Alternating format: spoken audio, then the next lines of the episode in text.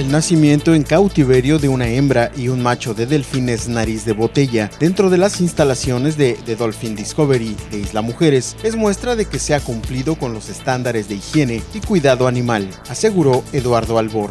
El CEO del delfinario expresó que con eso se echan por tierra las acusaciones que circularon hace algunos días en cuanto a que las instalaciones estaban abandonadas y contaminadas. El especialista invitó a la familia Dolphin Discovery y al público en general a participar en la campaña Ponle tu nombre a nuestro delfín bebé. Las dos crías son producto de la gestación de Odisea y Simbad que procrearon a la hembra, mientras que Cielo y Picasso engendraron al macho. Los delfines están dentro del programa de reproducción Miracle, que duró 12 meses con el apoyo de veterinarios y especialistas. Roberto Sánchez, director de medicina veterinaria de The Dolphin Company, detalló que tanto los delfines adultos como las crías se encuentran en perfecto estado. El paso siguiente es darles un nombre y para ello queremos hacer partícipe a toda la comunidad y a quienes forman parte de la familia de esta compañía.